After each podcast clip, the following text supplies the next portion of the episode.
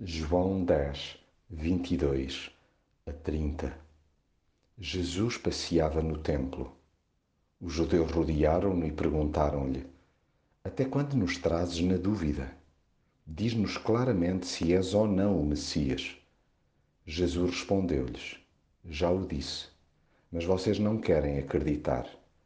As coisas que eu faço por ordem de meu Pai falam por mim mas vocês não acreditam porque não são das minhas ovelhas.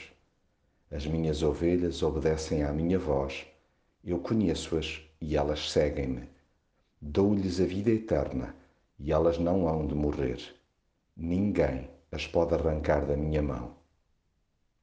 Jesus anda à vista de toda a gente. Sempre foi fácil encontrá-lo, até porque se mantém desde a eternidade coladinho ao Pai.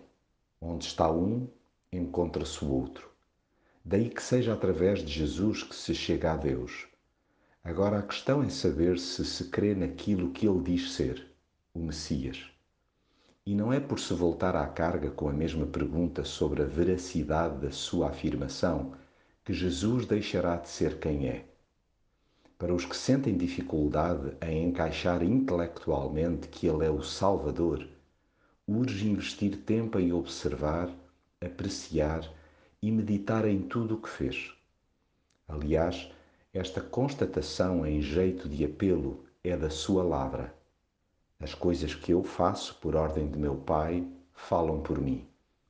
É claro que quem o tenta encurralar e está embebido em incredulidade não acredita no que quer que esteja associado à sua pessoa. Já as suas ovelhas não só lhe dão inteiro crédito, como obedecem à sua voz. E a pessoas assim, dispostas a segui-lo por todo o lado, Jesus assegura que lhes dará diariamente a perspectiva de Deus, acompanhando-as até ao Pai. Dou-lhes a vida eterna e elas nunca mais hão de morrer, nem ninguém as poderá arrancar da minha mão.